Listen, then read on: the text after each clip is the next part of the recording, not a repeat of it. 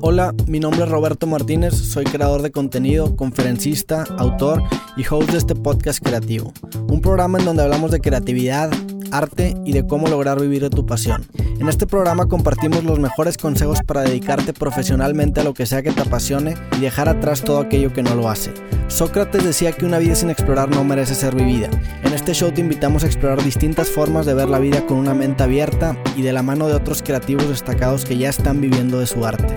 Creativo no solamente es un podcast, creativo es un estilo de vida. Comenzamos. 3, 2, 1. ¿Qué onda gente? ¿Cómo están? Bienvenidos al episodio número 42 de mi podcast creativo. Muchísimas gracias por escucharnos otra vez. El día de hoy tengo de invitado a un muy buen amigo mío, eh, financiero sin ser financiero, creador de contenido. Seguramente lo han visto si no es en la tele, en internet. Maurice Dieck, ¿cómo estás, güey? Roberto, muchísimas gracias. Un gusto estar aquí y un gusto saludar a toda tu, toda tu audiencia. Pues muchísimas gracias por la invitación hasta que se hizo. Hasta que se hizo, güey. Gracias por, por venir. Habíamos estado planeando este episodio como tres o cuatro veces y o me cancelabas o, se me olvidaba, güey. Un pedo. Pero hasta que... Pero ya estamos aquí, la neta no lo puedo creer. El día de hoy estamos aquí, Viernes Santo, estamos haciendo el episodio. Viernes Santo. ¿Coincidencia o no? Pues probablemente. Probablemente. Oye, güey, ¿cómo estás? Antes que nada. Muy bien, estoy a todo dar. Vengo de grabar también un, Vienes de grabar un podcast. Un, episodio exactamente de, mi podcast Dime si billetes. ¿Que este podcast Dime si billetes lo empezaste hace poco? Lo empecé este año, fue uno de mis grandes proyectos de este año, este, el incursionar en, el, en la industria de los podcasts, empezar un podcast de finanzas, así pues como todo mi, mi contenido que hago en las diferentes plataformas contenido financiero aterrizadito, temas, temas muy, muy calientes. Por ejemplo, ahorita estuvimos hablando de comprar o rentar. Cómo tomar una decisión de comprar o rentar un bien inmueble. Eh, qué variables tengo que analizar en mis diferentes etapas de mi vida. No es lo mismo tomar esa decisión cuando, imagínate, tengo 25 años, estoy soltero, este, me quiero independizar, a tomarla cuando tienes 35 años, estás casado, quizás tienes hijos. Pues son diferentes decisiones que tomamos conforme vamos avanzando en la vida, pero son decisiones importantes en el tema financiero. ¿no? Y, y en el episodio eh, ¿tienes, tienes capítulos en donde haces monólogos y tienes capítulos en donde sí tengo, tienes invitados, ¿no? Exacto. En este, en este específicamente tuve, tuve invitados. Estuve con unos comercializadores de desarrollos inmobiliarios. Este, ellos me ayudaron a armar los escenarios. La neta quedó, quedó muy, muy padre. Tengo otros en donde yo hablo solamente de algún tema en particular. Tengo episodios que hablamos del interés compuesto, la importancia en las inversiones, cómo invertir con poco dinero. La neta está muy, muy variado. Todo, todo, todo en el tema de finanzas personales, cómo tomar mejores decisiones con mi dinero. Tienes un eslogan que es finanzas para nosotros los otros, ¿no? bueno, esa es parte de, lo que digo. De la introducción. Sí, de la introducción que digo. Finanzas de, de nosotros los para nosotros los otros, ¿verdad? ¿A qué me refiero yo eh, con finanzas para, para nosotros los otros? Me refiero a, pues, eh, la gente que normalmente no, eh, pues no, no, no tuvo una carrera profesional, vamos a decir, en, finanzas, ¿no? Eh, pero sin embargo, las finanzas personales nos pegan a todos, a todos, a todos, a todos. Nuestras metas en la vida, la mayor parte de nuestras metas en la vida tienen un componente financiero. Entonces es importante que todos sepamos. El, eh, uno de los grandes problemas es que mucha de la información financiera que existe está reservada solamente para un grupo de gente que, que pues, dice poderla entender. ¿verdad? Entonces hay mucha otra gente los externos, los que no somos financieros, que creemos que todo este mundo es un mundo alejado, un mundo complejo o inclusive un mundo que no nos afecta. Claro. ¿Verdad? Entonces, pues yo soy ingeniero, tú bien lo dijiste ahorita, este es un financiero sin ser financiero. La verdad es que así fue. Yo soy, se podría decir, un financiero de la calle. No tuve estudios en finanzas, pero los fui agarrando en primera parte. Bueno, si, si bien en mi carrera tuve varias clases de finanzas, yo agarré gran parte de la experiencia financiera eh, siendo consultor en estrategia para grandes empresas. Vi mucho, mucho el tema de finanzas corporativas, que si bien están algo alejadas de la realidad de una persona común y corriente de sus finanzas, los fundamentos financieros son los mismos. Son ingresos, son gastos, son decisiones de inversión, son retornos, es riesgo. Para, para la empresa más grande que te imagines, para la persona más, este, con los ingresos más pequeños que te imagines, los fundamentos financieros vienen siendo lo mismo. Son lo mismo. Me gusta mucho lo que haces porque me identifico con, con, lo que, con lo que estás haciendo precisamente con el tema de finanzas, que es de cierta manera bajar a las finanzas de un pedestal. Como que tenemos esta noción de que solamente los expertos pueden opinar o pueden hablar sobre este tema que para, a lo mejor para el simple vista se, escucha muy complejo, pero tú simplemente lo bajas, lo aterrizas, lo pones en situaciones que todo el mundo se puede identificar. Y yo me identifico mucho con eso porque yo hacía lo mismo con la política. Como que también la política es un tema que lo, tenemos en un pedestal que nos da hueva hablar de política, que solamente los analistas políticos de renombre pueden tener una opinión. Y también me armé un proyecto haciendo precisamente esto. Oye, ¿sabes qué? Vamos a hablar de política, yo sin ser politólogo. Y pero vamos a, estudiar, vamos a entender y vamos a aterrizar esto porque es algo en lo que todos debemos estar interesados, que creo que es lo mismo con las finanzas. son temas muy similares, digo, creo que hiciste una relación muy interesante. O sea, el tema político, tú bien dices, oye, pues no necesitas ser un politólogo para poder hablar de ese tema y te debe de importar. Porque al final de cuentas son las decisiones que se están tomando que te impactan a ti como, como ciudadano de un país, ¿no? En las finanzas es exactamente igual. No necesitas tú ser un financiero para tomar el control de tu vida financiera y tomar buenas decisiones patrimoniales para largo plazo. Y, y, así como la, te tienes que involucrar en la política porque te impacta, en las finanzas te tienes que involucrar porque ahora sí que te impacta en tu día a día desde que te levantas hasta que te vas a dormir. Totalmente, güey. ¿Cómo, ¿Qué compras? ¿En qué gastas? ¿En dónde inviertes? ¿En dónde trabajas? ¿Qué te genera ingreso? ¿Qué te genera gasto? Todo, todo esto son decisiones patrimoniales de, financieras, ¿no? Entonces, pues es, es muy, muy importante. Y aparte creo que también el rol que a lo mejor podemos agarrar nosotros los creadores de contenido, que no somos necesariamente los más grandes expertos en el tema, es precisamente el rol de, un puente. Somos un puente entre los expertos y la persona normal. Y es algo bien, es algo bien chingón porque agarras un tema muy complicado, lo aterrizas en lenguaje coloquial y, lo haces mucho más masticable y entendible para la Exactamente, Roberto, yo no soy el analista de Wall Street que está 24 horas los 7 días de la semana analizando las acciones, que cuáles tienen mejor perspectiva, cuáles tienen peor. No soy el administrador de un fondo de inversión. No soy la persona que está probando créditos en los bancos. Eh, yo no soy esa persona pero yo soy la persona que entiende qué es lo que está pasando y se lo traduzco a la persona común y corriente para que esa persona común y corriente pueda aprovechar lo que ese analista de Wall Street está haciendo, lo que ese aprobador de créditos está haciendo, lo que toda la gente que trabaja en la industria financiera, para que la persona común y corriente pueda aprovechar eso. A eso me encargo yo. ¿Cómo llegaste a la posición en la que estás ahorita. Me acuerdo, tengo una imagen bien viva de, estando en, tu casa con Farid, tu hermano, que estábamos grabando una serie que yo en ese momento estaba haciendo con el Tech y tú le estabas dando vueltas a hacer una, una serie de videos de finanzas.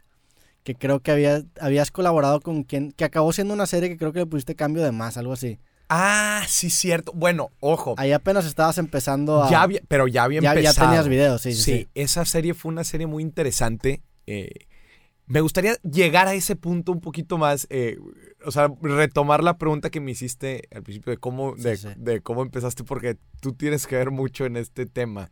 Este, fíjate que cuando yo era, cuando yo era consultor, este, yo desde que me gradué fui, me metí a la consultoría de negocios. ¿Por qué? Porque pues es la curva de aprendizaje más rápida que dicen que es de la industria. Yo la neta, yo siempre tuve la inquietud de poner algo mío, de, de tener alguna empresa. Este, consultorías, haz de cuenta, lo que te dicen, oye, vas, a aprender muchísimo en el menor tiempo posible, ¿no? es, una... Es, las horas de trabajo son muchas, este, el, ritmo de trabajo es, muy intenso, estás trabajando con muchas empresas, las estás haciendo crecer, etcétera, ¿no? Ahí, ahí fue donde empecé a agarrar eh, mucho del conocimiento que hoy, que hoy es lo que aplico. Este, me di cuenta que tenía una facilidad para explicar las cosas muy peculiar y muy especial la gente me decía, oye, ahí mismo, clientes con los que me topaba y compañeros me decían, oye, es que eres muy, muy, muy bueno para simplificar los temas y poderlos explicar. Probablemente nosotros habíamos pasado horas y horas haciendo un análisis, te voy, a explicar, un análisis, imagínate, financiero para una empresa que va a tomar una decisión de inversión. Horas y horas y horas y horas le metíamos a ese análisis. Pero luego llegas tú con el cliente, ¿va? Y se lo tienes que explicar. Pero no le met- esa persona no le ha metido las 10 horas Claro. que tú le has metido. Entonces, ¿cómo se lo explicas en 5 minutos, que es lo que tienes? ¿Cómo le explicas lo que tú acabas de hacer casi, casi en un día entero? Entonces, pero yo era muy buena para eso. Sí, era- Decían- es la capacidad de sintetizar. De sintetizar, de algo tan complejo y llevarlo a esto es lo más importante que tú como tomador de decisión en una empresa tienes que saber. Entonces, me decían que yo era muy bueno para eso. Inclusive, déjame te digo algo, yo desde que recibí mi primer sueldo, yo dije, ¿qué se hace con esto?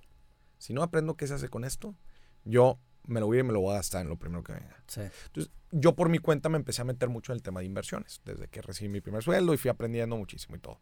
Yo todos los viernes llegaba a, a, a- a la, la oficina, ¿no? a la firma ahí de consultoría, éramos como unas 20 personas, y explicaba un concepto financiero, ¿no? Explicaba, pues no que sé, habías investigado esa semana. que yo había investigado exactamente qué es un fondo de inversión, qué es el beta en las inversiones, qué es el riesgo, etcétera, ¿no? Y llegaba y les explicaba. Siento que una compañera mía me grababa y lo subía a las stories, a Instagram Stories. Hasta que una vez no fui y me dijo mi amiga que la estaban preguntando, ¿Qué pedo oye, el- ¿qué onda? Pues este, ¿y cuándo lo va a subir?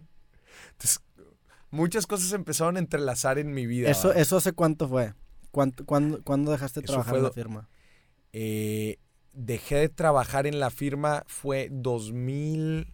¿16? ¿17? No, 17. 2017. Eh, cuando pasa eso, yo empiezo a, cuadrar distintas cosas. Eh, y en eso en paralelo, pues tú, tú sabes muy bien, mi hermano también empezó a hacer contenido, él empezó a hacer contenido en, en- en redes sociales de temas motivacionales. Y como que ahí, ahí empezó la inquietud de decir, oye, ¿y qué pasa si esto que estoy haciendo aquí, en vez de consultar a una empresa a la vez, ¿qué pasa si consulto a millones de empresitas a la vez llamadas personas? Entonces ahí empecé, ay, ¿te acuerdas que nos fuimos a la Ciudad de México? Sí, y ahí- tuvimos un viaje muy peculiar en, un viaje donde, muy, muy peculiar eh, a la Ciudad de México. en donde conocimos al señor Miguel Bosé. Miguel Bosé. que tú eres muy fan de Miguel Bosé, Yo ¿no? era muy fan de Miguel, bueno, hasta Ya la no, fecha. ya- ya- No, no, no, hasta la fecha la verdad que sí, este, sus canciones a mí me, me Son encantan. muy buenas. Este, Saludos a Miguel que está viendo esto. Saludos, nos estás viendo, Miguel. Este, fuimos a la Ciudad de México, lo conocimos y todo. la verdad es que le di varias vueltas. Y me acuerdo de regresos, ¿te acuerdas que yo me regresé solo? Tú y Farid fueron a otro lado. Yo, en el aeropuerto de la Ciudad de México, me acuerdo, de- dentro de mi soledad, Sí. dentro de mi soledad, tuve varias horas ahí en el, en el aeropuerto. Me decidí y me acuerdo que les, le mandé un mensaje a Farid antes de subirme al avión, diciéndole, oye, ¿sabes qué? Le platiqué la idea, le mandé el mensaje y me subí ya no supe la respuesta porque mm, Pierde per- señal, perdí sí. señal. Pero cuando regresé, cu- cuando aterrizo, este, checo el mensaje de Farid y digo- le decía, dale para adelante, güey. Dátelo, güey. ¿Verdad? Este, él ya lo estaba haciendo, para mí fue un, fue un mensaje muy padre, como decir, oye, pues, de, de alguna forma como que eh, vio algo, alguna Claro. buena idea, ¿no? De todo eso, ¿no? Me acuerdo desde ese momento, que fue julio, no sé si te acuerdas, Sí, Julio. julio 12, creo. Julio 12, 11, algo así. Tardé. No, no, perdón, junio. Fue ¿Fue junio. junio? Junio. Porque me acuerdo que tardé dos meses de ese momento del, del aeropuerto. Tardé dos meses en sacar mi primer video. Fue mi, mi time to market. Porque mi primer video lo sacó agosto 17. ¿De qué, ¿De qué era el primer video? ¿Te acuerdas? Mi primer video se llama ¿Por qué los ricos son ricos Ah, claro, y los pobres son pobres? Un título que a mí la neta no me gustó mucho. eh, pues por el clasismo, etcétera, el del cual, del cual el video precisamente no habla de clases sociales. Sí, pero era, era título para que de Era título para el que, hubo, hubo consultoría de Farid, ¿no? En ese Sí, video. sí, sí, sí. Me acuerdo, me acuerdo. Sí, ¿te acuerdas? Me acuerdo de estar rebotando el título del video. Sí, cierto, poco te güey. acuerdas? Sí, sí, sí. Sí, o sea, este... Que ahí tú ni siquiera sabías editar. Ese video lo editó Farid, ¿no? ¿O tú lo No, no, editaste? no, yo lo edité. Farid me enseñó lo básico de. Premiere Pro. Y tú- y le, lo- dije, le dije, a ver, ¿qué herramientas usas? Me dijo, ten, aquí está Premiere Pro. Pues, digo, la verdad es que Premiere Pro no tiene, No tiene mucha, ciencia, ciencia. va, o sea, no, no tiene mucha ciencia. Pero bueno, eso dices tú, güey. Hay gente que sí se le, sí se Sí. le complica sí, tienes razón. o, o- o Pero déjame te digo ni siquiera videos de YouTube, ¿eh? O sea, con lo que te enseña. Es que, bueno, no puedes tener un mejor maestro que un güey que lo está haciendo a la de ti. o sea, sí, Pero, pero muy curioso. O sea, sinceramente, yo lo, la neta no tenía mucha ciencia. Tú drag and drop eh, clips. Muy intuitivo. Vas sí. poniendo. eh, la neta, sí, una que otra pregunta de, oye, ¿cómo se exporta y todo? Este, me acuerdo que para ese video utilicé fuer- una fuerte parte de animación. De hecho, yo, sal, yo físicamente salgo muy poco en el video. Este, salgo al principio y al final y es- eh, todo el video es una animación del- de, estas tres personas que son tres mentalidades eh, conforme al dinero. Una de corto plazo, mediano plazo y largo plazo. Y son tres personitas y van ahí con mi voz, ¿no? Este, No, no te dio pena salir en el video, güey. la verdad que no, te voy a decir por qué. Yo cuando estaba en carrera, mucho antes de todo esto, ah, mucho antes de todo esto, yo nunca había salido en cámara. Y me, y me invita mi director de carrera, estaban haciendo unos comerciales para la carrera, unos comerciales para la televisión. Eh, y me invita al, al estudio del TEC. Y me dice, oye, vamos a grabar un, programa, etc. Voy, me dice, oye, a la de tres le hablas aquí a la cámara? Y le dices lo que, lo que tú eres. No traía speech, no traía nada, nada más. La pregunta era, pues, ¿qué, le, qué le dirías a la gente sobre tu carrera? Yo, va. 3, 2, 1, pa. Termino, llega el productor ahí del TEC, me acuerdo, y me dice, oye, ¿tú habías, tú habías salido en tele antes? Le dije, no, es, es la primera vez Que me ponen una que me cámara. pone una cámara enfrente. Y nunca se me olvidar que me dijo, güey, eres un natural. Me dijo, eres un natural. güey. ¿No has tomado clases ni nada? Le dije, no, no he tomado nada de clases. Esta es la, literalmente la primera vez que salgo en cámara. Y eso siempre se me quedó grabado hasta ese, la segunda vez que O sea, salí. el comentario de este vato El influyó comentario. un chingo. Eh, Digo, es algo que ya sabías, pero, algo que pero ya te da un sabía. refuerzo que el completamente. hecho de que ahorita lo estés mencionando. Pues es una fortaleza eh, Claro. en tu listita, ¿no? De activos y pasivos invisibles, que de eso hablo en mi libro, que ya está por salir. Este, hablo que uno de tus grandes activos invisibles es eh, tus dones y habilidades. Entonces tú vas haciendo tus columnitas, ¿no? Y, y pues claramente eso yo lo traía muy bien anotado en, en mi lista. Oye, pues soy bueno para eso. Entonces, oye, soy bueno expresándome. Soy bueno para sintetizar y explicar cosas. Sí, Sí. pues empezaron a cuadrar temas. El tema financiero a mí me encanta porque si bien a nosotros los millennials, si algo, si algo nos gusta a los, a los millennials es aportarle a la gente. ¿va? Nos gusta tener un legado, aportar a la sociedad, dejarla un poquito mejor de lo que, de lo que la encontramos. A mí el tema financiero me encanta porque siento yo que es una forma tangible de ayudar a la gente Ok. A su bienestar, a su calidad de vida. Una persona Y que tiene un impacto directo en la forma en la que vive. Sí, Directo. eso sí estoy de acuerdo. una persona que vive con una deuda, que está hasta acá, hasta el cuello, ¿cómo está en su vida? Está, está así encogida, este, no, e- no se siente libre, no es feliz. Cuando a mí las personas me preguntan, ¿a qué te dedicas, Maurice? Yo digo, yo me dedico a hacer a las personas felices. Hachis, ¿cómo que te dedicas a las personas felices si tú hablas de finanzas? Una persona financieramente estable es una persona flexible, es una persona dinámica, es una persona, Roberto, que puede hacer lo que quiera Claro. sus grandes pasiones, exponenciarlas.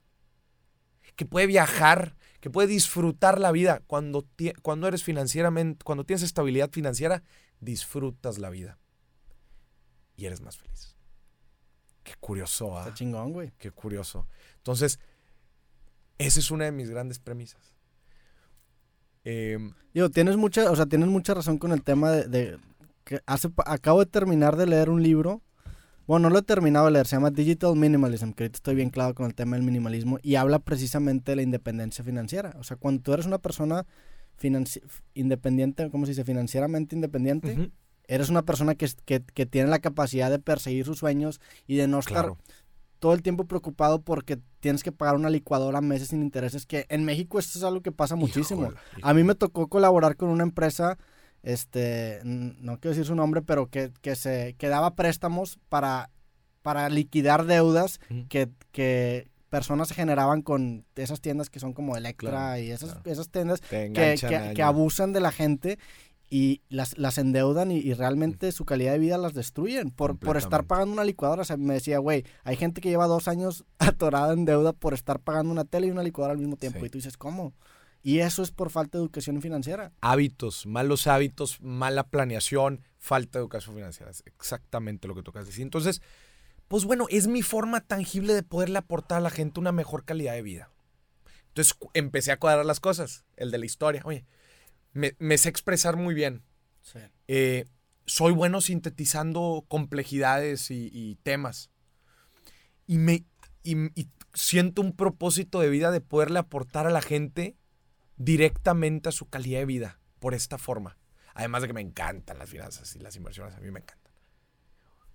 Pues qué mejor, es, mejor. ahí es cuando te digo que se empiezan a, a cruzar todas las cosas y dije, pum, vamos, de aquí Sí, soy, encontraste tu vocación. Tu completamente. vocación, hay una, hay, hay como que un círculo que Sí, tu sí. vocación es donde tus talentos y lo que la gente, la sociedad necesita se cruzan. Lo que dicen, eh, para lo que eres bueno, lo que la sociedad necesita, para lo que te pagan, eh, para lo que eres bueno y, para lo, y lo que te gusta hacer. Pues no manches, Se, se intersectó todo eso. claro. todos internet. Claro. Y bueno, hablamos ahorita, estaba- estabas contando un poquito sobre Mm. que te acordaste algo. No, no, eh, eh, la cronología. Saque- Ok. Saco este primer video, me acuerdo. Oye, tuvo bastantes buenos views, Sí. tuvo como 400 mil views. Me acuerdo que Está Farid. cabrón para ser tu primer Me acuerdo que nunca se me va a olvidar que Farid me dijo, güey, yo me trae como 10 videos en, en- en llegar a eso. Sí. Y aparte lo subiste cuando, cuando era la época de oro de Facebook, que era... sí, sí, sí, sí. era- En el, eh, cuando no estábamos tan castigados. Sí, güey. O sea, la neta te metiste en un muy buen momento. Sí, definitivamente, definitivamente. Este, después de ese, creo que eh, eh, me tardé dos meses en, sa- en sacar ese video. Luego me tardo como mes y medio, ahí va mejorando, en sacar el segundo, que era del ahorro. Y me acuerdo que para el segundo video me contactan ya de un primer banco. Y me dicen, queremos trabajar contigo. Que ahí fue cuando... Ahí es donde tú dices de esta serie. Que llevabas dos videos ya publicados. Llevaba dos videos publicados. Y me dicen, oye, güey, lo que estás haciendo está fregón. ¿Por qué no te vienes a hacerlo para el banco? Como independiente. Claro. Va, buenísimo. Pues arranca. Y, y- y yo siempre digo que eso fue un parteaguas en, en- Ha habido varios parteaguas a lo largo de mi carrera, pero cre- creo que ese fue uno importante. ¿Con qué banco fue? Fue aquí con, con Banregio. Con Banregio. Sí. Este... eh, a mí se me hace un parteaguas importante porque si bien las redes sociales le... Fue, fue con la gente, perdón, fue con la gente de Nexo. ¿o Sí, no? sí. Saludos a la gente de Nexo, que la neta para mí también los primeros que me apoyaron con este tema Diego fue, Barrazas. fue, fue la gente de Nexo Sí. Yo recién graduado, digo, perdón que te interrumpa, No, no, un no. paréntesis, yo recién graduado no sabía tampoco si dedicarme a este tema de los videos o seguirle con mi carrera de ingeniero de software. Me acuerdo que me gradué y dije, madres, no ganaba ni un solo peso, ya tenía una audiencia establecida, pero no ganaba ni un solo peso con lo que estaba haciendo. Y pues sí sentía presión de que, oye, pues ya estudiaste tu carrera Claro. universitaria, ponte a estudiar para los exámenes, para aplicar a Facebook, a Google, a Claro, YouTube y, y vete de ingeniero de software. Pero como que tenía esta espinita de que, güey, pues ya tengo una plataforma, me gusta lo que estoy haciendo, estoy impactando a la gente, ¿por qué no, le, por qué no me arriesgo un poquito? Tengo, tengo dinero ahorrado, ya, ya, ya ahorrado, algo- y aparte vivo con mis papás, o sea, no tengo mucho que perder. Le voy a seguir un año con esto a ver cómo me va. Empiezo a hacer los videos y los primeros que me, que me contratan, ahora sí, porque me contrataron para una gira de conferencias, fueron los de Nexo Banregio. Me Sí. dijeron, güey, hazte una gira de conferencias, te metemos a este proyecto que tenemos en Nexo, que es que vamos a distintas ciudades Exacto. a conocer emprendedores para, para darles créditos y, te, y, ar- y ármate una conferencia. Y eso me cambió la vida porque la neta, ahora soy conferencista gracias Claro. a esa conferencia que desarrollé en esa gira Claro, claro. y desarrollé mi primera serie de videos. También yo hice tres videos sobre los problemas que se enfrentan los recién graduados. Ya. Está cabrón eso. Justamente eso es igual, fue igual para mí. Mi primer conferencia la di gracias La a ellos, gracias a Nexo. Fuimos a, a tres lugares. Y la primera, igualito. Y la primera serie. Ahí te va qué es lo que pasa conmigo. Eh, eh, Nexo, eh, parte de Banregio, este, Banregio me publica. Eh, ¿Por qué fue un, un importante parteaguas en esto? Si bien las redes sociales pues, le, le han permitido a toda la gente poder ser su propio canal y hablar, eh, este, el tema de la credibilidad es un tema importantísimo, importantísimo. Entonces, Y más para tu área. y más para mi área. Sí. Entonces, el hecho de decir, oye, este es el compadre que, que está hablando de finanzas en redes sociales, ya no era así.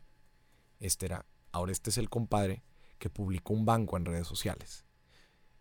Cambia completamente. Te valida. Después, eh, eso, eso fue en agosto. En, agosto saqué mi primer video. Lo de Banregio fue cerca de octubre, noviembre. Y en noviembre me invitan por primera vez a la tele. Me invitan, a no- me, me invitan, oye, vente a hablar del buen fin.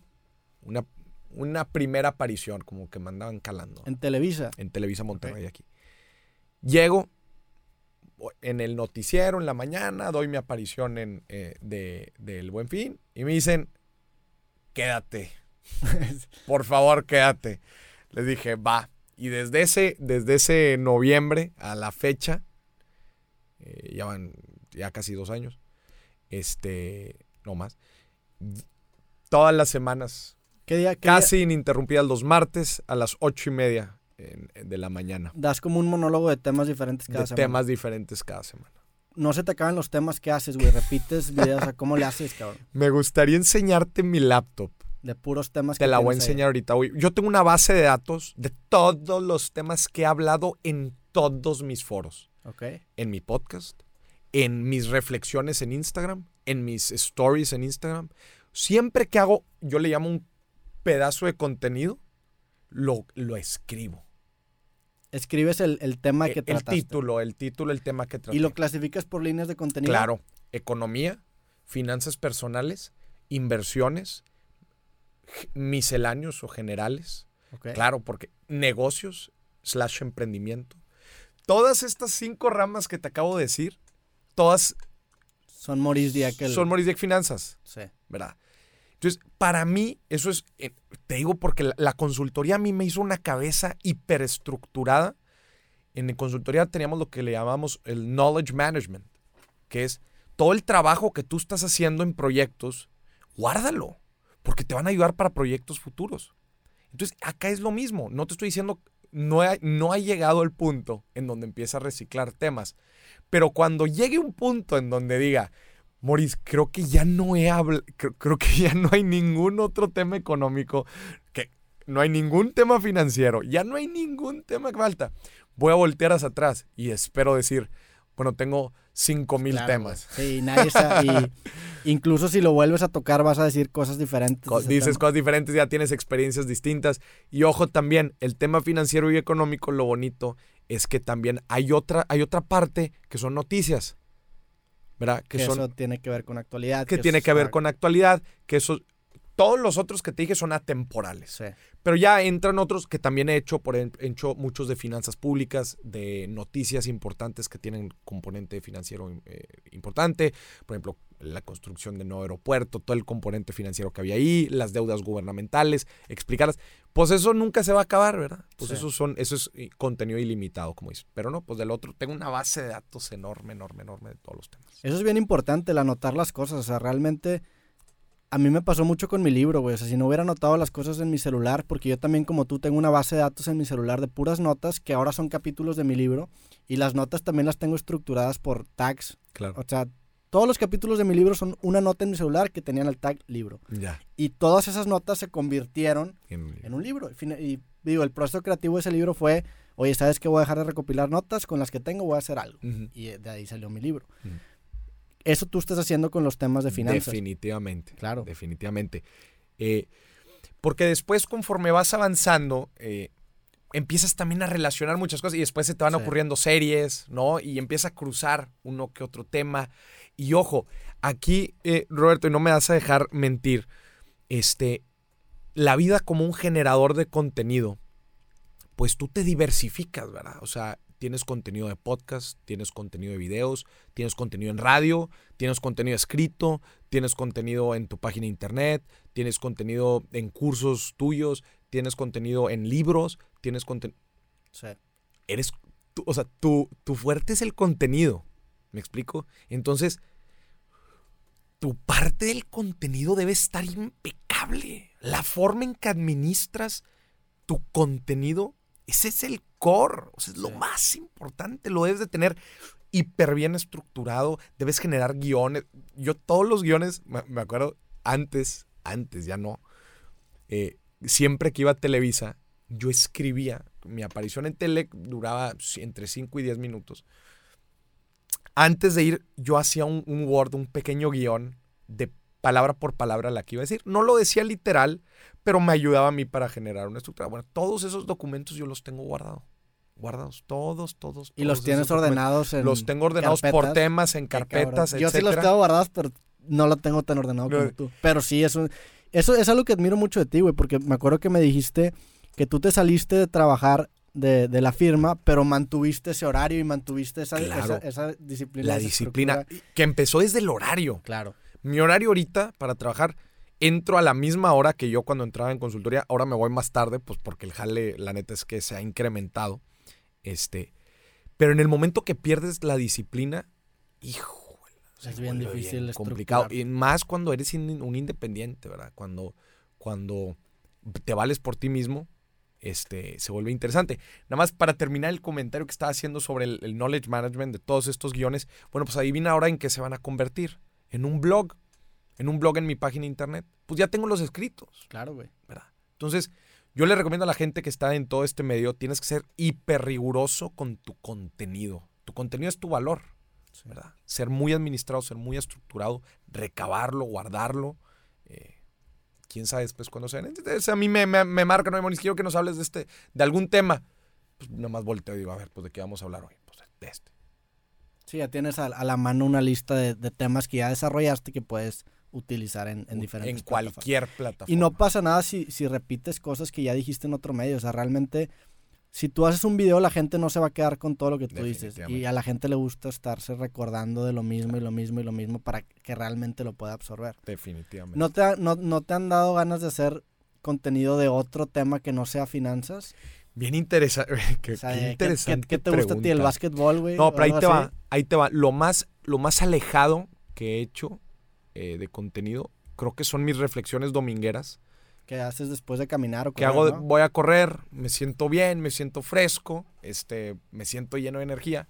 Me aviento una reflexión, si bien es una reflexión humana slash financiera, que es, hablo sobre un tema humano de desarrollo personal, pero como, pero con cierta relación con las finanzas. Claro.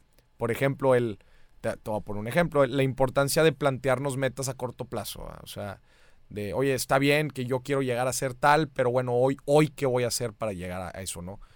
Y cómo eso se traduce en las inversiones, ¿verdad? En las inversiones, pues igual tú tienes tus objetivos a largo plazo, pero bueno, pues tienes que hacer actividades en el corto plazo para poder, como una inversión, para poder llegar a eso, ¿no? Entonces, ese tipo de cruces siguen siendo temas financieros, ¿verdad? económicos. ¿Por qué no he querido migrar hasta ahorita? no migrar, sino eh, pues diversificar. Te soy bien sincero, la verdad es que no, eh, no me ha dado el tiempo. O sea, eh, semana a semana es tanto el contenido, porque ojo, además de hacer mi contenido, yo tengo contratos con algunos clientes con los que tengo que estar haciendo contenido. Entonces, la gente me pregunta, oye, ¿sacas, ¿sacas dos videos a la semana? No. Saco dos videos que tú ves. Claro, más. Saco, saco como cuatro o cinco a la semana, ¿verdad? Todos los demás son privados. Te metes al guion creativo y todo eso, ¿no?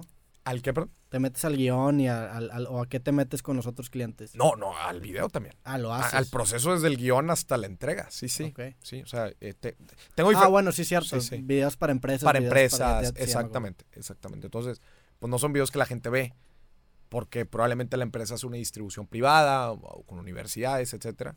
Pero pues son videos que tengo que hacer. Y son videos que cuestan. Claro. Oye, háblame un poquito de tu nuevo libro. ¿Cómo, cómo fue el proceso? ¿Cuándo sale? ¿Cómo se llama? Sale, ¿Qué puedes contar? Te voy a decir, ahorita, justamente ahorita está en el proceso de, eh, de mm, maquetación, que es el diseño editorial. Este, el manuscrito ya está, ya está, son cerca de 230 páginas. Este, eh, está en proceso de diseño, quiero que tenga un diseño muy, muy interesante. El lenguaje del video es un lenguaje como estamos hablando tú ahorita, tú y yo. Es, ¿El lenguaje del libro? El lenguaje del libro. Las palabras que utilizo, los conceptos, las explicaciones que doy son así. Son como todo mi contenido, son con peras y manzanas, muy aterrizado para que todo. Para, nosotros, para nosotros los otros. Sí. Este, entonces quiero que tenga un diseño así. No quiero que la gente vaya caminando y vea, ay, este es el libro de inversiones de Maurice, y lo abra y se siente. No quiero que se sienta como un libro eh, eh, texto. Profesional, así. No, hombre, no quiero que la gente le saque la vuelta a este tema tan importante como son las inversiones. Entonces, eh, el libro se trata, está dividido en dos partes. Uno, mentalidad, que es tema más soft, que es eh, la mentalidad que tienes que tener para convertirte en un inversionista. Mentalidad a largo plazo, percepción al, al, gasto, ¿no? La importancia de ahorrar para después, este, eh, para después invertir. Mucho sobre mentalidad, mente, mente, mente, mente. Y luego ya en la segunda parte nos metemos ahora sí a los fierros. Fierros me refiero a, te voy a explicar qué es la inflación, te voy a explicar los principales mitos para invertir, te voy a explicar cómo definir tu perfil de inversionista, en qué puedes invertir tu dinero, los diferentes activos que existen, eh, visibles e invisibles. Ahí hago una distinción bien importante que creo que va a ser una gran vertical dentro de todo mi contenido, que son los activos invisibles y los activos visibles. Los activos invisibles son todo lo que no vemos, que tenemos y nos puede dar dinero. Y los activos visibles es todo lo que tradicionalmente conocemos como un activo, que son cosas que nos dan dinero, un bien raíz en renta, un pagaré que nos está dando intereses, este, acciones en bolsa que nos están dando dividendos, un negocio, etc. Claro. Entonces hacemos esa distinción y luego nos metemos a los activos tradicionales. Un segundo libro va a ser de los activos invisibles. Es, es, muy bueno ese tema. Es un tema muy, muy interesante. Me acuerdo que me lo platicaste en... Hace tiempo ya. En la oficina, en tu sí. pizarrón tenías, güey, ya tengo de qué va a ser mi libro. Y me enseñaste tu pizarroncito y lo, y lo dividiste. Y la neta sí está bien interesante. El segundo. Y es el, segundo libro. el segundo libro. Pero bueno, ya lo tocas desde el primero. Desde ¿no? el primero lo toco, exactamente. Eh, y, y, luego ya, pues el resto del libro nos metemos otra vez, como te dije, a, lo, a los fierros, que es un fondo de inversión, este, que es un fondo inmobiliario, que es una fibra, qué es invertir en bienes raíces, qué es invertir en acciones en bolsa, qué es el crowdfunding, etcétera, etcétera. Pero otra vez, no le saquen si, si creen que algunas de estas palabras suenan muy rebuscadas toda la explicación del libro es muy, muy sencillita. La verdad, está, quiero que la gente. en un lenguaje coloquial. Quiero que la gente se anime a invertir su dinero. Eso es lo que quiero con el libro. ¿Cómo manejas tú el tema de, de, de la opinión y el, el, aconsejar a las personas? Sé que no te gusta. Súper delicado. ¿Y cómo le haces tú para manejar? O sea, porque sí, sí, sí emites tu opinión sobre ciertas cosas. Uh -huh. Y a mí eso me, se me hace chingón. O sea, yo uh -huh. prefiero a alguien que me diga qué es lo que piensa, uh -huh. en lugar de que nada más me, me resumo, me diga lo que. O sea, me, me, me, diga en pocas palabras lo que es un concepto. Claro. ¿Cómo le haces, güey? Lo que pasa es que en el tema financiero, eh, específicamente, no. Lo que puede ser bueno para ti, Roberto, puede que no sea bueno para Pedrito o lo que sea bueno para Pedrito puede que no sea bueno para ti. Entonces yo debo, debo de tener sumo, sumo cuidado al dar recomendaciones generalizadas. Sí. Muchísimo, muchísimo cuidado. Se me acerca una señora, imagínate, y me dice, Moris, tengo un cierto ahorro, este, lo quiero invertir, lo quiero invertir en bolsa. ¿Es buena idea o no es buena idea? Necesito responderte a ti. Necesito sentarme contigo, que me platiques tu situación, tus ingresos, tus gastos, tus futuros gastos, tu planeación, tu visión, tu perfil. Todo eso para decirte, oye, la inversión en, en bolsa es buena decisión para ti. Pero, uno, no tengo el tiempo para sentarme con esa persona. Dos, no conozco todo el concepto de esa persona. Y tres, no le voy a recomendar a eso cuando tú estés escuchando. Porque tú, Roberto, imagínate que estás escuchando y me dices, oye, Maurice, pero pues tú le dijiste que era buena opción. Entonces, pues yo compré y... Pues no. Claro. Mira, las recomendaciones de inversión, tanto que están reguladas, las decisiones de inversión, ojo, están reguladas por el gobierno, especialmente cuando, cuando te metes a temas de, de inversiones en bolsa, están sumamente reguladas por, por este mismo tema te pueden, te pueden demandar fuertemente si tú das alguna recomendación de inversión. Sin... ¿Y, ¿Y, cómo le haces? ¿Metes disclaimers? O, o sea, ¿qué haces, güey?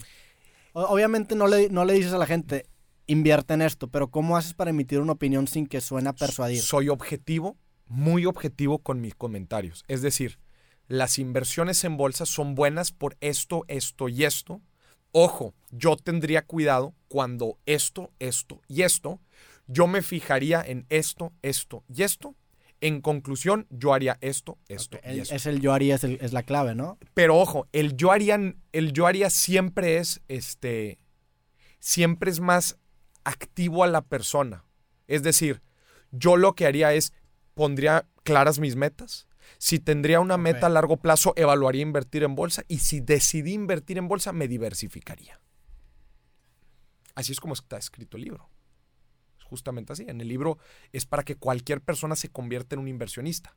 Pero entonces, ¿qué inversión le conviene a quién? Claro. Yo en todas las inversiones pongo beneficios, pongo desventajas, pongo ojos y pongo cuatro pasos que todo mundo debe de seguir para invertir. Eso también es una manera de hacer tu contenido más atemporal, porque si lo haces muy, si lo haces muy en este momento, pues entonces tu libro tendría una vigencia de uno o dos años. Claro, ¿no? y lo tienes que estar actualizando y oye, este, pues esto que escribiste aquí específicamente sobre esta acción, pues ya no es ya cierto. No. No, no, Como hablas más del, del, mindset del inversionista. El mindset. Es más atemporal. Es más atemporal. Y ojo, también hablo de, de instrumentos pues también algo atemporales, pues los instrumentos de deuda, por ejemplo, pues, al adquirir deuda de alguien, pues eso es un instrumento atemporal. Renta variable, acciones en bolsa, pues eso va también seguir funcionando en futuro. ¿no? ¿Cómo, ¿Cómo es tu modelo de negocios? ¿Cómo ganas dinero, güey? O sea, Esa es una muy ¿ganas directamente por los videos o simplemente te dedicas a conferencias o factores externos? ¿Cómo le haces en este día para ser un influencer Ahí y- te va, y, es- vivir de tu Es bien interesante. pasión? yo tengo varios eh, fuentes de ingreso, vamos a llamarla así.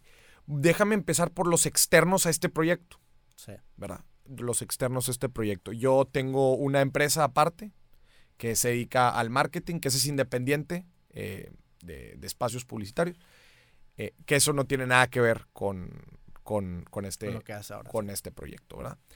Eh, entrando a este proyecto, yo tengo también diferentes fuentes de ingreso. Uno son mis, mis apariciones físicas, que son mis talleres, mis cursos, mis conferencias que yo doy físicamente. Tengo colaboraciones, colaboraciones con distintas marcas que me pagan a mí por hacer contenido, por dar conferencias, etcétera. O sea, uno fueron los eventos que alguien me contrata o que yo genero personalmente. Otros son las marcas que me contratan a mí para hacer videos, para hacer conferencias, etcétera. Tengo mis productos, que son próximamente mi libro, mi curso en línea que ya está arriba, que es un curso de finanzas personales básico. ¿Dónde podemos encontrar tu curso, güey? Todos estos productos que estoy hablando en mi página de internet www.morisdieck.com.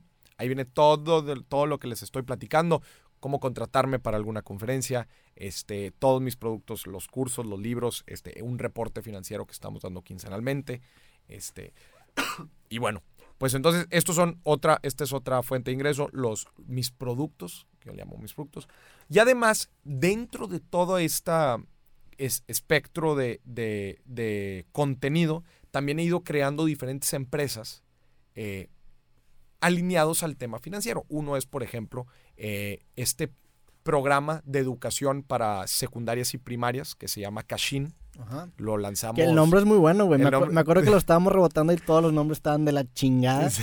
Y, y vi, a- vi hace poquito una story que le pusiste Cashin y está Y chingada. aparte me el, gustó. el branding creo que nos salió, creo que nos salió muy bien. Lo acabamos de lanzar hace un mes.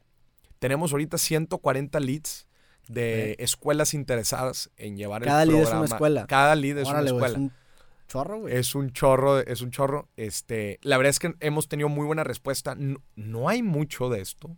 Sí. No hay mucho de esto. No, y aparte, ahorita lo estábamos hablando, a México le urge educación financiera, es algo que es una necesidad que es evidente Exacto. en la sociedad, entonces claro que ahí va a haber interés. La secundaria es un tema súper, súper importante. Eh, eh, a mí se me hace el momento perfecto para empezar a educar a nuestros hijos en, en- en administración. En administración. Eh, entonces, un ejemplo es esta, es Cashin. Esto es una empresa de, programas para, para instituciones educativas. Otro es Dieck Consulting, que es una empresa de consultoría en donde damos consultoría de finanzas personales y consultoría de empresas. Este, que es pues más consultoría, consultoría tradicional. El, eh, el reporte financiero, que este es un reporte de información financiera para la toma de decisiones que lo estamos sacando quincenalmente. Eh, ese es- también es otro proyecto que tengo junto con unos socios. Y, y bueno, pues estos son los, las diferentes empresas. Entonces, todo esto conjuntado, pues estás en una lista de diferentes eh, eh, Fuentes líneas de ingreso. Fuentes de ingreso, exactamente. Pero como pueden ver, pues es una diversificación de algunos productos de ingreso pasivo, otros de ingreso activo, otros de ingreso residual con las empresas externas. Pues es, un, es una gama de, de- de diferentes que, que es lo que yo siempre le recomiendo a la gente. Siempre tener, oye, estás trabajando, buenísimo. Buenísimo que tu trabajo tienes un ingreso estable. Busca algún otro Claro, para que no dependas todo. para que no de eso. dependa todo exactamente. Y bueno, pues que te caiga una lanita extra, pues aquí a nadie le hace mal. ¿no?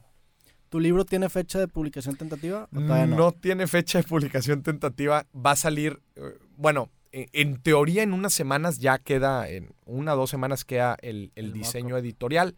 Lo que vamos a hacer, vamos a hacer el lanzamiento tanto digital como físico a la vez. Entonces a esto hay que, hay que agregarle yo creo que un mes para que, para que salga. Yo estoy más o menos, yo creo que para junio ya deberíamos de tener, hacer el lanzamiento de la preventa. Pues bueno, Maurice, ¿algún otro proyecto futuro que estés trabajando, güey? Todo el tiempo, siempre que te veo traes algo nuevo, cabrón. ¿Qué traes, qué traes de nuevo ahorita? No, pues ¿Qué- ahorita qué puedes estamos- ya sacar, anunciar? Estamos, estamos trabajando en, en traer, digo, tampoco quiero hablar mucho, pero eh, en, en llevar una serie que queremos hacer una serie eh, también así de ayuda financiera, eh, por ejemplo, a familias. estamos trabajándola, lo vamos a ver con distintas televisoras, a ver, a ver cómo lo podemos sacar. Es un proyecto importante. La consolidación de las empresas que te acabo de decir, este, tanto la, mi externa de marketing como la de, este, la de Cashin, Die Consulting, todo eso, pues estamos en un año importante de consolidación. ¿no? Entonces, pues va a ser, la verdad es que va a ser un muy, muy buen año. Cuéntame de Investing, que Investing no, no, Perdón, qué interesante, se me, me, faltó Investing. Investing es, es, otra, es otra línea eh, de, de, ingreso. Es, yo lo he querido convertir como en una marca de cursos premium, de cursos de finanzas personales premium. Actualmente Investing es un curso que se imparte a 20 personas solamente yo lo doy presencialmente. Acabamos de abrir cinco fechas. Ciudad de México, Monterrey y Guadalajara. Este, solamente 20 personas en donde hablamos, nos metemos de lleno, son cuatro días, cuatro mañanas, este, más de 16 horas de contenido. Tenemos expertos invitados en distintos temas financieros como son inversiones en bolsa, inversiones en bienes raíces, seguros, crowdfunding, este, emprendimiento. También hablamos de emprendimiento porque el emprendimiento, claro que es una inversión. Este, y, es solamente para 20 personas. ¿no? Esto es Investing. Ha ido escalando muchísimo. Ya tuvimos dos generaciones, tuvimos dos sold outs. La neta es que nos fue muy, muy bien. Eh, muy, muy buena retroalimentación. Y claro, es este proceso también de ir creciendo esta marca. Investing. Suerte con eso, güey. Y ya para terminar, un consejo que le puedas dar a, a las personas. Imagínate un güey que te pregunte, oye, Maurice, pues no sé, ahorita ando medio fregadón, ando endeudado, no me dan las cuentas, ¿qué sería lo primero que le dirías a un chavito de 20, 25 Mi recomendación financiera más rápida y la verdad es que creo yo que la más efectiva es eh, no te alcance el dinero, andas metido en deudas, lo primero que tienes que saber es dónde estás parado. Y para saber dónde estás parado necesitas hacer un presupuesto. En un presupuesto básicamente estás poniendo lo que estás ganando, tus diferentes ingresos que tienes el mes, los gastos. Eso te va a dar mucha visibilidad de en dónde estás parado, qué gastos puedes amarrar, qué deudas, eh, cuánto ingreso necesitas estar generando para estar pagando tus deudas. Esa sería mi recomendación así inicial. Mi segunda recomendación es, lo primero que tienes que hacer es liberarte de las deudas. Antes de pensar en darte lujitos, antes de pensar en irte de viaje, antes de empezar de, pensar en, adquirir más gastos y meterte más en, problemas, lo primero es liberarte de las deudas. Las deudas te traen amarrado, no te dejan crecer, no te dejan eh, pues ser dinámico En, la vida y, pues las finanzas te ayudan a, poder lograr eso. Entonces mi, primer, mi segunda recomendación definitivamente sería esto. Mi tercera recomendación, me dijiste ya sé que una, pero bueno, ahí te, ahí te va la tercera, es eh, si estás pensando en emprender, estás empezando en, estás eh, pensando en, iniciar algún proyecto, las grandes decisiones de riesgo de las personas necesitan un análisis financiero. Es decir, cuánto dinero necesitas para emprender, cuánto dinero estás dispuesto a tener como ahorro de colchón en caso de que no te vaya bien. El, el riesgo al emprender se mitiga financieramente hablando. ¿A qué me refiero? Tú generas un colchón, que ese colchón te va a ayudar en caso de que no te vaya bien en, tus, en, tu emprendimiento. Entonces, tú el, el, administrarte, el presupuestar y el tener un ahorro, un fondo de emergencias, te va a ayudar a ser más flexible con tus decisiones de riesgo. No es lo mismo una persona que quiere empezar a emprender, pero no tiene ninguna otra fuente de ingreso o no tiene nada ahorrado, pues esa persona probablemente le va a entrar fuerte al riesgo. Claro es muy distinto a otra persona que tiene una fuente de ingreso residual, tiene un buen ahorro de emergencia, eso le da lo suficiente eh, eh, colchoncito y, certidumbre o tranquilidad de tomar decisiones de riesgo. Entonces mucha gente a mí me dice, me dice, estoy nervioso, no quiero emprender, este, porque necesito dinero, este, estoy pronto por casarme. Pues claro, la decisión va a ser más difícil si no tienes tus finanzas en orden. Entonces, pues yo lo recomendaría a la gente que se meta, eh, se meta a proyectar sus finanzas, se interese por estos temas, busque administrarse mejor para poder tomar decisiones de riesgo. En este caso, estamos hablando de un emprendimiento. ¿no? Totalmente. No puedes mejorar lo que no puedes medir. No puedes mejorar. Y no puedes medir lo que no sabes, lo que no, lo que no llevas un registro. Totalmente. Pues bueno, Maurice, muchísimas gracias por darte la vuelta. Güey. Roberto, muchísimas gracias por tu invitación. Ha sido un gustazo, por fin, que se grabamos este episodio. Ojalá que sea el primero de muchos, güey. Este, en un futuro hacemos otro, otro capítulo. Muchísimas gracias a todos los que nos están escuchando viendo. Eh, ojalá que les haya gustado este episodio. Y nos vemos en el próximo capítulo de Creativo. A Maurice lo pueden encontrar en todas las redes como Maurice Dieck. Como Maurice Dieck, chéquense mi página de internet, como ya dije, www.mauricedieck.com. Eh, estoy subiendo contenido de finanzas personales. Ahí van a poder ver todas mis actualizaciones. pueden descargar inclusive la plantilla, una plantilla de un presupuesto gratis ahí en mi página o registrarse al hilo verde, que el hilo verde es este reporte financiero que les he dicho, completamente gratis. Pues gracias, Maurice. Nos vemos la próxima, el próximo episodio, gente. Muchísimas gracias y vamos a comer, güey. Un saludo, vamos a comer. Vamos a comer. Esto ha sido todo por el episodio de hoy de Creativo, ojalá que lo hayas disfrutado. Si te gustó este episodio, seguramente también te gustará mi nuevo libro Creativo, en el que comparto los mejores consejos que he recibido y aplicado para publicar mis proyectos y vivir de ellos. Este libro es lo mejor que he hecho en mi vida y la única forma de conseguirlo es pidiéndolo en mi página robertomtz.com. Si lo pides el día de hoy te lo estaré mandando firmado el día de mañana y también si usas el código Creativo te estarás llevando un 10% de descuento adicional en toda tu compra. Así que métete a mi página robertomtz.com para conseguir mi libro y en donde también podrás encontrar mis otros libros y accesorios oficiales de este podcast. Si te interesa saber más de mí, te puedes suscribir a este show o me puedes seguir por Instagram, Twitter, Facebook o YouTube como Roberto MTZ TV. Muchas gracias otra vez por escuchar este capítulo de Creativo y nos vemos la próxima vez. Adiós.